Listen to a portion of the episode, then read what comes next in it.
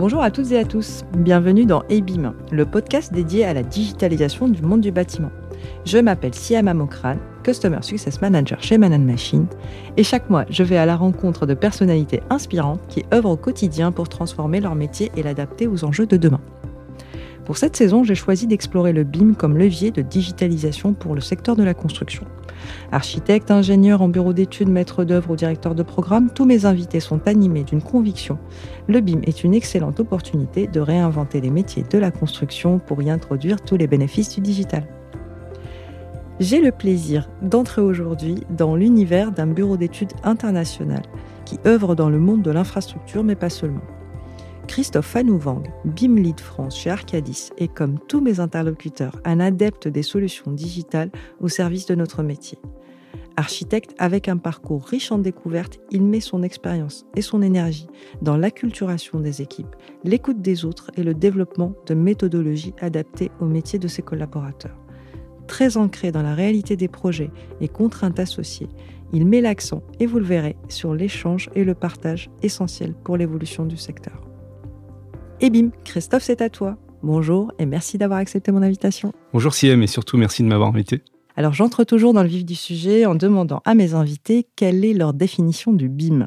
Alors euh, pour moi le BIM c'est avant tout un, process collaboratif et euh, l'humain est très important dans tout ce qui est collaboration, dans tout ce qui est collaboratif. Et pour, euh, pour que ça fonctionne, il faut qu'il y, ait une, il faut qu'il y ait une bonne communication entre les gens. Et donc je définirais comme le BIM comme un, langage commun entre les différents acteurs d'un projet pour que les bonnes informations soient échangées au bon moment. On va revenir un petit peu, Christophe, sur ton parcours euh, et, revenir sur ton premier contact avec le BIM. Comment en es-tu venu à t'intéresser à ce sujet? Alors, euh, je suis architecte de formation, comme tu l'avais dit. Je suis diplômé de l'école d'architecture de Versailles. Et euh, on a eu de la chance pendant l'école d'architecture d'avoir une année d'échange aux États-Unis avec dans l'université d'Illinois d'Urbana-Champaign. Et c'est là-bas que j'ai découvert en fait un logiciel que j'ai découvert vite parce que moi j'étais étudiant français, on avait pas mal l'habitude d'utiliser AutoCAD. Et j'arrive là-bas, je découvre euh, que tous les étudiants américains utilisent un logiciel qui s'appelle Revit. Donc euh, c'est aux États-Unis que j'ai découvert le BIM et que j'ai découvert Revit. En étant étudiant, j'ai beaucoup, comment dire, je suis très intéressé par tout ce qui est, j'étais déjà intéressé par tout ce qui était notion d'échange entre les logiciels et les process en fait qu'on pouvait avoir justement pour répondre rapidement aux besoins, bah, déjà au stade de projet étudiant. Donc voilà, c'est comme ça que je me suis intéressé au BIM. Je connaissais pas encore le mot BIM. Et euh, c'est en revenant en France, en fait, en travaillant chez Aéroport de Paris, euh, où je suis rentré en fait en tant que, je pense que j'étais peut-être un des derniers euh, administrateurs CAO de, de, Aéroport de Paris. On a fait un projet en, BIM qui est la jonction dans l'aéroport d'Orly. Et c'est là où en fait on, on, a changé tous les process pour faire le premier projet en BIM enfin un des premiers projets en BIM d'aéroport de Paris. Et euh, c'est comme ça que j'ai basculé en tant, que, BIM manager. Donc euh, voilà mon, premier contact avec le BIM. Euh, et j'ai aussi un peu une, petite expérience, une petite expérience geek, on va dire. J'ai été, j'ai travaillé aux Apple Store. Donc, voilà, c'est un peu mon contact. Ça m'a beaucoup marqué en fait pour la suite, surtout pour le côté humain que tu disais par la suite de cela, euh, lorsque j'ai été diplômé, donc euh, comme je disais, je suis allé chez Aéroport de Paris et euh, j'ai ensuite fait le, Master BIM où j'ai rencontré François Perret qui travaillait déjà chez Arcadis. Et à la suite de mon expérience chez Aéroport de Paris, j'ai rejoint Arcadis pour être BIM manager. Donc tu es rentré chez Arcadis en tant que premier BIM manager. Hein, si, euh, Oui, en fait, François n'était pas encore officiellement BIM manager. Il avait déjà pris ses fonctions de, de, BIM, manager, de, de, BIM manager euh, déjà à cette époque-là, mais il n'était pas badgé comme. Donc, euh, donc, moi, je suis rentré avec le premier contrat de BIM manager par Arcadis France à ce moment-là. Et alors, justement, quel est ton rôle aujourd'hui chez Arcadis autour du BIM ça fait deux ans que je suis euh, ce qu'on appelle BIM Lead chez Arcadis, c'est-à-dire que je coordonne euh, l'équipe de BIM Manager qui est chez Arcadis. Alors, pour la France, chez Arcadis, on est actuellement six BIM Managers. Et je coordonne donc cette équipe-là euh, et je coordonne aussi les méthodes qu'on met en place. Euh, je coordonne aussi tout ce qui est formation et je participe aussi à des à, ce qu'on appelle des COP. Donc euh, il y a une COP BIM globale où je fais redescendre un peu tout ce qui se développe au niveau de l'international chez Arcadis en, France et je fais aussi remonter bah, tout ce qu'on a développé en France au niveau international. C'est un peu le rôle de BIM Lead. Donc il y a un rôle aussi de développement qu'on peut avoir dans la société. D'accord, donc c'est un rôle euh, plutôt tourné vers la stratégie d'entreprise et la stratégie BIM qu'on veut mettre en place. Euh, oui, c'est ça. Donc c'est c'est un rôle qui est plutôt stratégique. Euh, on a des, comme je disais, on a des réunions BIM avec le avec le global. On en a une tous les mois où il y a les différents BIM leads de, de différents pays on va s'échanger justement les, ce qui est développé au niveau international. Et euh, aussi, j'ai des réunions bah, toutes les semaines avec euh, l'équipe de BIM Manager en France. Et c'est avec euh, ces réunions-là, justement, qu'on a des REX, qu'on fait remonter les problèmes qu'on a dans différents projets, par exemple, ou qu'on parle de différentes solutions qu'on va faire pour justement solutionner, entre guillemets, ces, ces problèmes au niveau du BIM. On a aussi un rôle en tant que BIM manager chez, Arcadis, un peu un rôle de support technique, c'est-à-dire qu'on va être euh, beaucoup en contact avec les BIM coordinateurs, les BIM, euh, les BIM euh, vont nous parler justement des problèmes qu'ils peuvent avoir sur, certains, logiciels. Et alors, tous les BIM managers ont quand même une forte expérience en, en BIM, au moins sur un des logiciels. Euh, ça, peut être très vite, ça peut être un autre logiciel, par exemple Civil 3D, etc.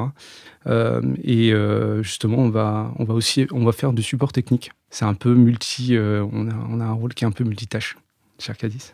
En fait, tu fais bien la transition sur comment s'organise le BIM chez Arcadis. Je voudrais revenir aussi un petit peu sur qui est Arcadis, puisqu'on en parle mhm. depuis le début, mais euh, ça serait bien qu'on pose un petit peu le cadre euh, et, qu'on dise un petit peu qui est Arcadis, dans quel secteur euh, vous intervenez et, comment est exactement organisé le BIM et la digitalisation chez vous, pour qu'on comprenne, notamment par rapport à la dimension d'Arcadis aujourd'hui, comment cela s'organise.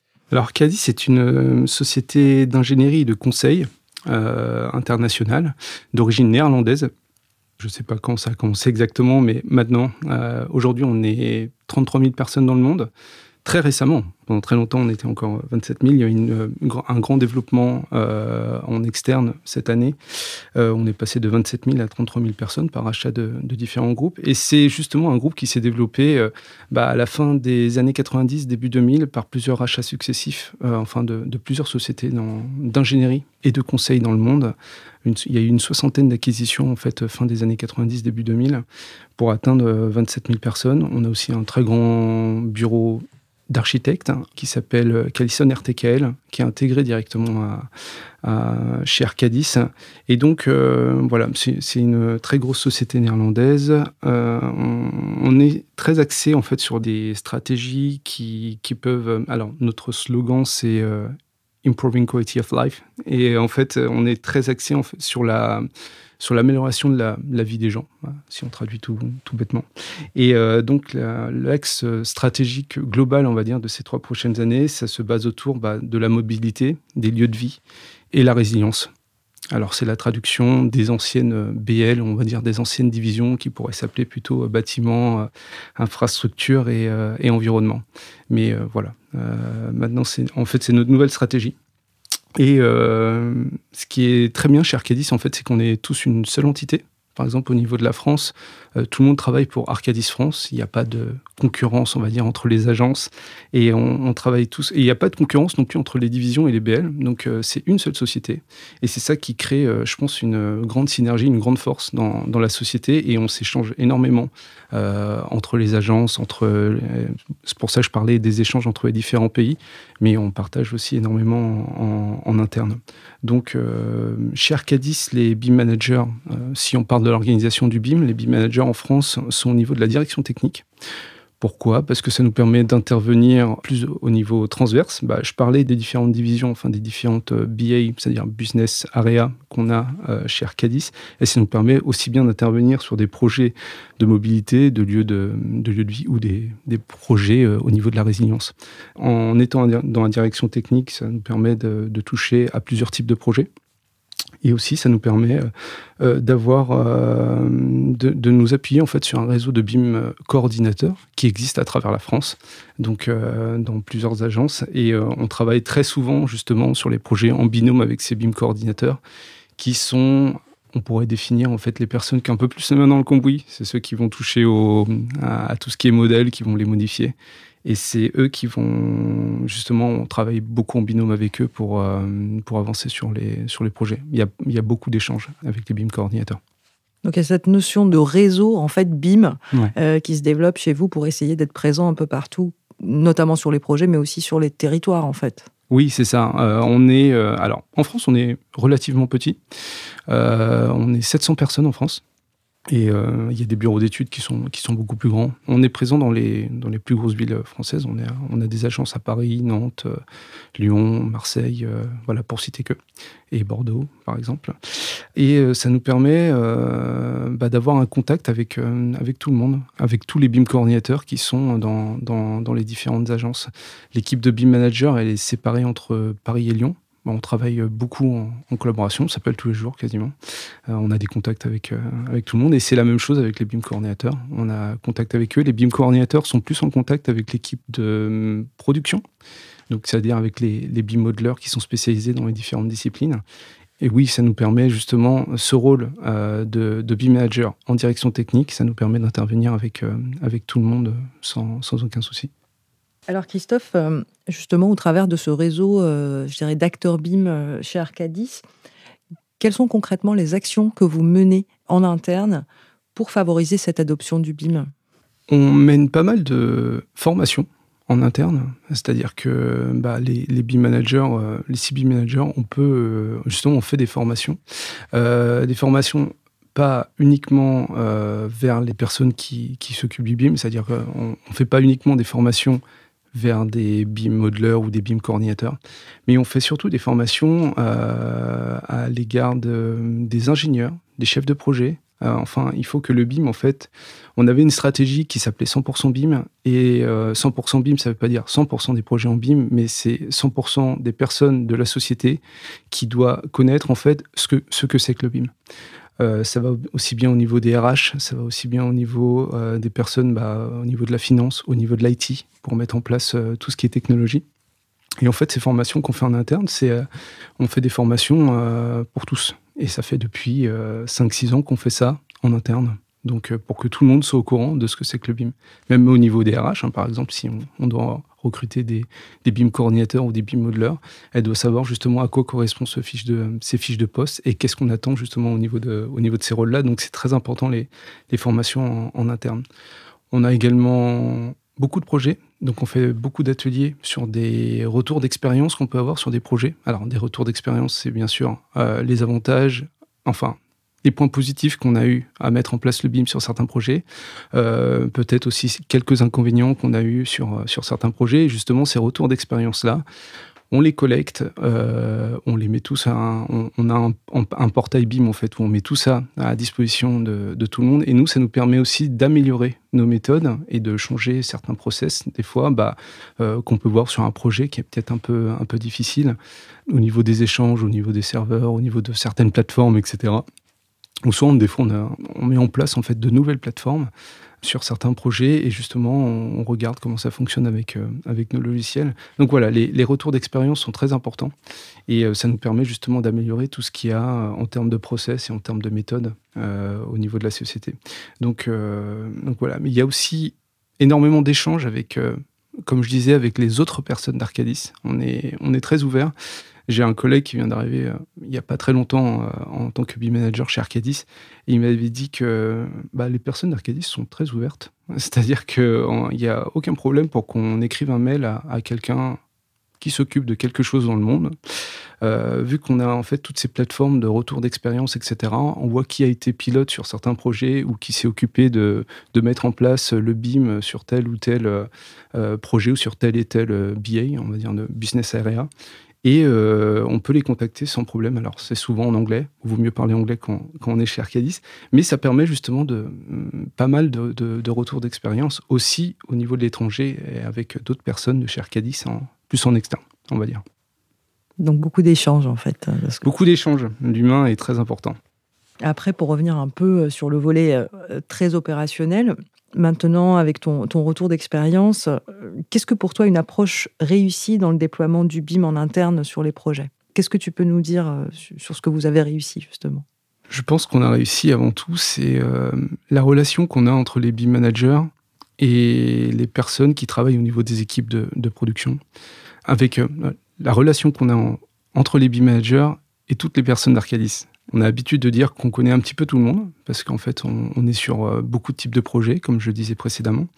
Et euh, ce qui est très important, en fait, quand on rentre dans une société comme ça, c'est de connaître, de connaître les personnes avec qui on travaille c'est de connaître l'organisation, de connaître aussi la hiérarchie, mais aussi de connaître un petit peu bah, le caractère de chacun, la manière dont, chacun travaille.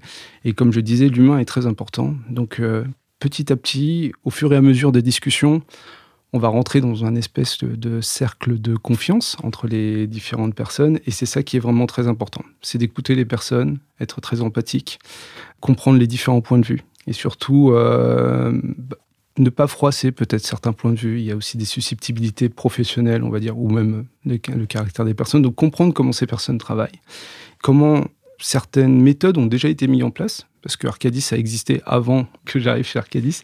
Et donc c'est sûr que, euh, voilà, moi ça fait depuis 7 ans que je suis chez Arcadis, et avant il y avait des méthodes qui étaient mises en place, des méthodes notamment au niveau euh, AutoCAD, au niveau du dessin, en, du dessin en 2D, au niveau de Civil 3D par exemple.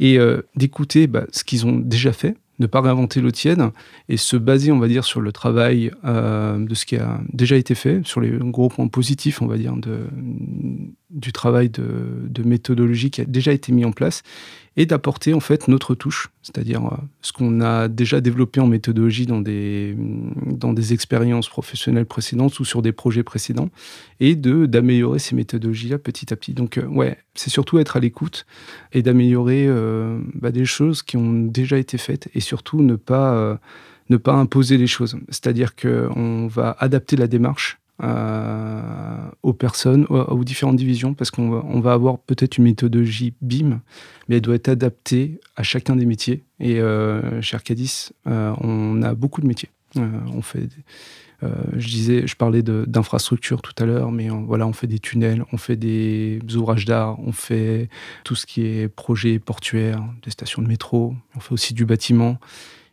Et chacun de ces métiers, en fait, parle avec un langage différent. Et le BIM, comme je disais au tout début, bah, c'est peut-être un peu le point commun euh, qu'on va avoir avec tous ces projets-là. Donc c'est d'adopter un langage commun pour qu'on puisse travailler tous ensemble, pour pouvoir faire adopter justement nos méthodes euh, au niveau du BIM.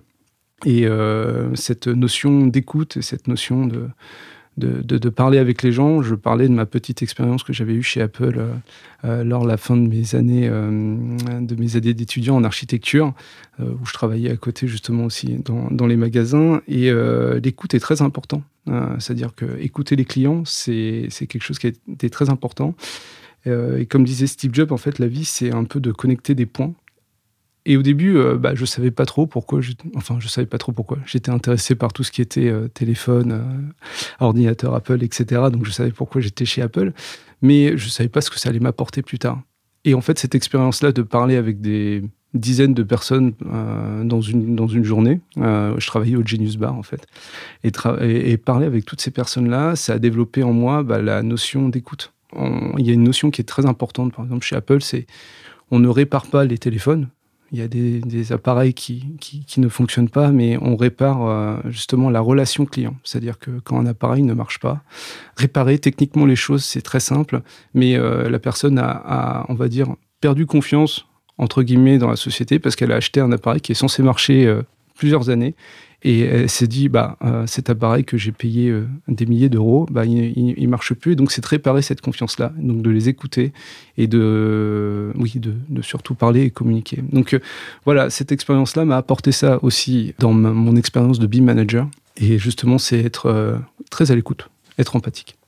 Très, très tourné vers l'humain et vers la relation de confiance qu'on peut avoir avec, très important. avec nos collaborateurs. Alors, une question aussi qui me taraude un petit peu, euh, qui est par rapport à l'image qu'on a euh, euh, du BIM infra. Oui. Et je voudrais avoir un petit peu ton opinion sur quelle différence aujourd'hui il y a entre ce fameux BIM infrastructure et ce fameux BIM bâtiment. Est-ce qu'il y a une différence et, et comment se positionne le BIM infrastructure aujourd'hui? Alors si on écoute les équipes de projet, tout est différent. de premier abord, on a l'impression que qu'on ne parle pas le même langage, etc. Mais en fait, dans l'approche méthodologique au niveau du BIM, euh, dans l'organisation des équipes, dans les réunions, les usages, les contrôles qu'on fait sur les modèles, bah, ça y ressemble beaucoup.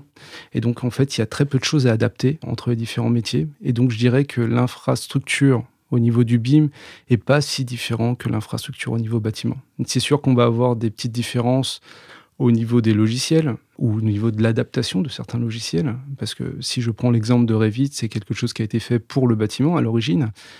Et par exemple, chez Arcadis, on va faire des ouvrages d'art, on va faire des ponts, on va faire des tunnels avec, euh, avec Revit. Donc quelque chose qui a été fait pour construire des ouvrages à la verticale, on va l'utiliser pour faire quelque chose euh, à l'horizontale. Et c'est ça qui est, qui est un peu différent dans l'approche, c'est de se dire, OK, comment on va s'adapter aux outils qui existent déjà? Comme je disais, il ne faut pas réinventer l'eau tienne. Comment on va adapter les outils qui existent déjà pour faire ce qu'on veut plus tard, c'est-à-dire euh, un modèle BIM avec des informations à l'intérieur, avec les bonnes informations à l'intérieur, que ce soit un pont, un bâtiment, etc. Comme je disais, dans, dans l'approche, c'est pas, pas si différent que ça. Grosse difficulté, entre guillemets, au niveau du BIM, ça a été euh, l'adoption euh, du BIM en infrastructure, ça a été l'adoption de, l'IFC. L'IFC a été créé à l'origine pour le bâtiment. Euh, mais on a de la chance que cette année, en fait, le format 4.3 va être adapté. Donc, on va avoir vraiment des classes d'objets qui vont être dédiées à l'infrastructure. On va avoir des objets comme des rails, des piles de ponts, des tabliers, euh, des voussoirs de, tunnels qui n'existaient pas dans l'IFC jusqu'à l'heure actuelle. Et je pense que ça a facilité énormément l'adoption du BIM en infrastructure. Et c'est quelque chose qui va être très important. Aussi, il y a une très grande interaction maintenant entre le SIG et le BIM. Ça a été deux mondes qui étaient très séparés pendant des années. Et en fait, quand on regarde bah, le I de SIG, le I de BIM, ça veut dire la même chose. Et donc, euh, ces deux mondes se sont beaucoup rapprochés, et notamment les deux gros éditeurs qui éditent des solutions logicielles pour le SIG et le BIM, Esri et Autodesk, se sont rapprochés, donc avec des ponts euh, entre les différents logiciels et des ponts entre les différentes plateformes. Et je pense que ça va encore euh, plus nous aider pour créer des solutions à venir pour les clients et aussi inventer des inventer développer des solutions pour euh, répondre encore mieux aux besoins de certains projets d'infrastructure. Bon, ben alors je suis contente de savoir que en fait, euh, tout ça était une idée reçue. Hein, de penser que le BIM infra était, était en retard par rapport au BIM, ce qui BIM bâtiment. Oui, ce qui n'est pas, ce qui n'est pas vraiment le cas. Et je pense que le BIM en infrastructure a, a rattrapé le, le, BIM bâtiment très rapidement. Euh, c'est-à-dire que le BIM en bâtiment, ça existait depuis déjà une dizaine d'années. Et euh, je pense que sur ces 5-6 dernières années, le BIM en infrastructure a quand même eu de grandes avancées et on a rattrapé, entre guillemets, le niveau du, du BIM en bâtiment. Alors maintenant que le BIM infrastructure est sur les rails, hein, si j'ose dire, euh, chez Arcadis, quelle, quelle projection avez-vous euh, sur les années à venir? Alors, on entend beaucoup parler de jumeaux numériques. Et je pense que c'est quelque chose qui va être très important dans les années à venir, c'est-à-dire développer la connexion de ce qu'on a entre le réel, et de tout ce qu'on est en train de développer euh, au niveau du virtuel. Donc le digital twin, c'est un des gros sujets sur lequel Arcadis se porte euh, dans les années à venir. On a fait, je parlais des acquisitions d'Arcadis, on a fait des acquisitions récentes euh, avec des sociétés qui développent des solutions digitales très innovantes. Notamment, on a acheté un, groupe. alors, avant de les acheter, on a vu qu'ils étaient 10 ans en avance euh, sur le monde de l'ingénierie en, général, sur le, développement de ces solutions numériques. Donc on se projette complètement sur, euh, sur la digitalisation comme solution justement pour euh, améliorer la vie des gens, pour reprendre le, le, slogan d'Arcadis. Et oui, le, jumeau numérique est un, est un gros sujet. Donc euh, connecté via des capteurs, la maquette numérique avec l'ouvrage réel, c'est quelque chose qui, qui, va beaucoup nous aider. Et aussi l'interaction inverse, c'est-à-dire le, jumeau numérique, c'est-à-dire le, digital qui va interagir sur, sur le réel pour donner des alertes, pour pouvoir simuler des prochaines interventions qu'on doit avoir sur un ouvrage réel, ça va être aussi euh, très important. Et aussi pour, le, bah, pour tout ce qui est écologique, euh, avec euh, tout ce qui est le développement bah, des smart grids, des smart cities, tout ça connecté ensemble, voilà, c'est sur quoi en fait Arcadis se, projette, se projette à l'avenir. Aussi, alors il y a des solutions qu'on n'a pas encore inventées, il y a des choses au niveau de la technologie qui va avancer. Là, par exemple, au niveau de l'intelligence artificielle, on arrive à, des choses qui sont assez folles. Je ne sais pas si, tu as entendu déjà parler de, Dali. Très récemment, en fait, on, tape une phrase sur Internet et puis euh, l'intelligence artificielle nous, nous, fait des différents tableaux avec exactement le contexte qu'on lui écrit.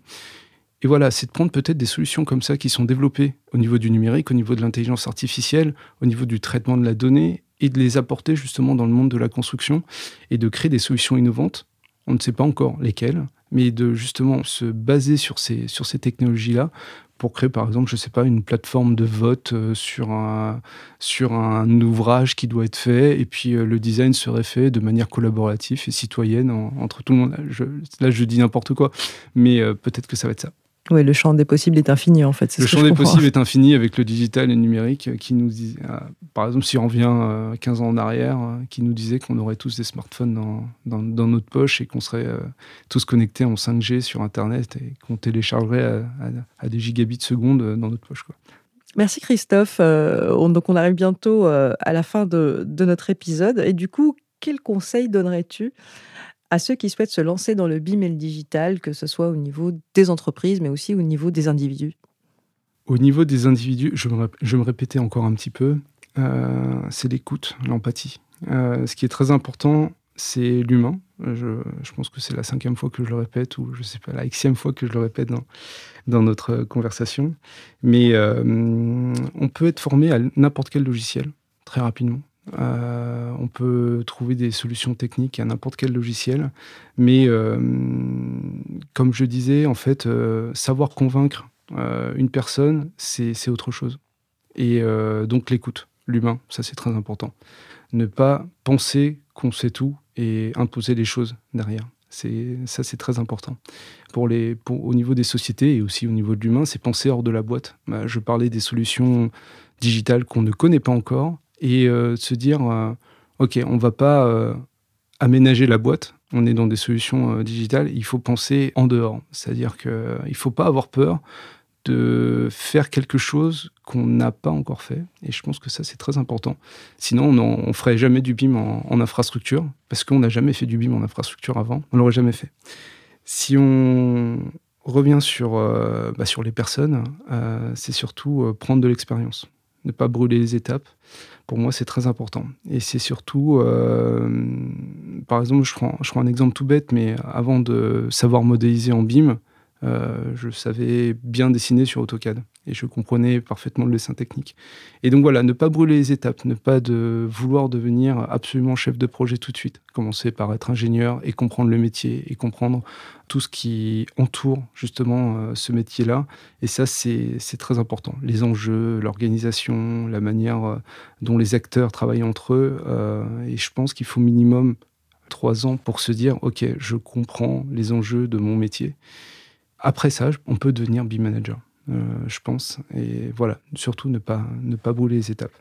On ne peut pas juste être formé en, en manager ou en, je sais pas, digital transformation lead euh, si on n'a pas, si pas cette expérience avant. Je pense que euh, on le devient en fait au contact des différentes personnes et des différents projets qu'on a. On a beaucoup à apprendre des autres. Christophe, merci beaucoup d'être venu nous voir, de partager avec nous ton expérience et tes conseils sur le BIM en infrastructure. Je t'en prie. Et bim, c'est fini aujourd'hui. Rendez-vous sur la page LinkedIn de Manan Machine pour continuer la discussion avec Christophe. Si ce podcast vous a plu, parlez-en autour de vous et donnez-lui 5 étoiles sur votre plateforme d'écoute préférée. À très vite pour un nouvel épisode.